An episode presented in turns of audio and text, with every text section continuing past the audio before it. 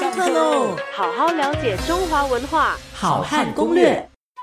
那上一周我们跟各位提到关于这个纹样瓷器啊上面的这些纹样，随着不同的朝代的啊文化啦，或者是啊这个对外的关系啊，会受到或多或少的影响哈。那么我们之前就谈到说，呃，因为啊佛教的传入，所以汉代的作品呢，汉代陶瓷器物作品呢，就会有这个呃佛教的元素，好比说像莲花，对不对啊？那么唐代也是一样哈，唐代呢，它除了这个因为是丝绸之路啊非常兴盛，那么也有一个瓷器之路哈，所以它外销的时候呢，也会根据外销的对象而定制他们所喜好的一些纹样和色彩。啊，那么也可以看到丝绸之路之上啊，那条路上的一些风土人情，因为我就是画给我的顾客，让他们来欣赏，以至于他们来向我大量的来订购，对吗？好，那么这个呃，唐代文明的那些丝绸啦，跟它的这个呃织品哈，就是这个纺织的织哈，它的织品艺术的图案呢，也常常可以在这个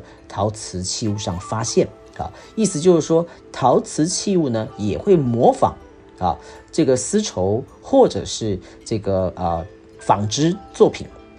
的纹样绘制在这个陶瓷之上，所以在陶瓷器物的这个呃纹纹样的辨别上面哈，其实唐代的作品呢，它的这个多样性是非常非常丰富的。好，那么此外呢，我们就讲到宋代，宋代是我们讲文人啊精神到达极致的一个朝代哈。那么宋代的这个呃。窑呢，也多半是文人们呢互相啊这个追逐追捧的一个窑烧的这个呃这个这个作品，所以让把它的价格就就抬到非常高哈。其实不要讲现在，在当时宋代呢啊，也因为文人互相的这个竞争哈，所以呢，在宋代的这个瓷器呢就已经有非常可观的一个价值了哈。那么呃，比如说讲耀州耀州窑，耀就是那个光耀的耀哈。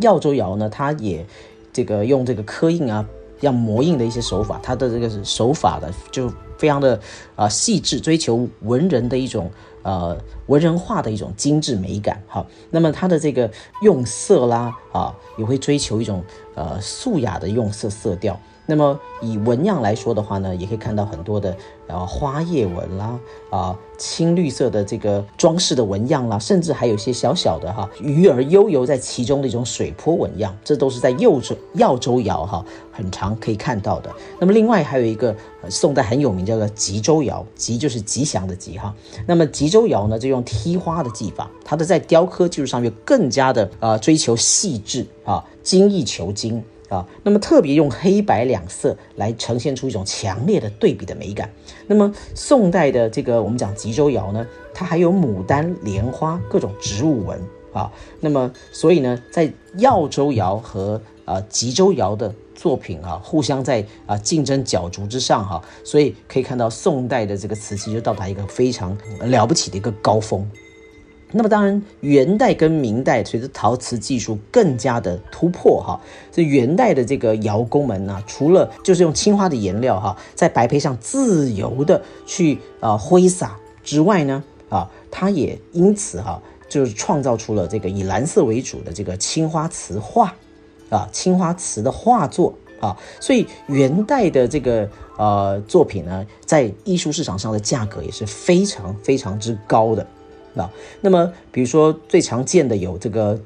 这个龙啦啊龙纹啦啊凤凰纹啦啊这个荷花纹啦鸳鸯纹啦啊鱼纹加上藻类啊，那么就是这个水水水草的那种藻哈，还有蕉叶纹哈梅花纹，那么这些都是在元代的青花瓷上哈非常非常呃崇尚华丽的一种审美的一种表现。啊，那么这是我们讲元代啊，因为元代事实上确实元代的这个国作比较短哈，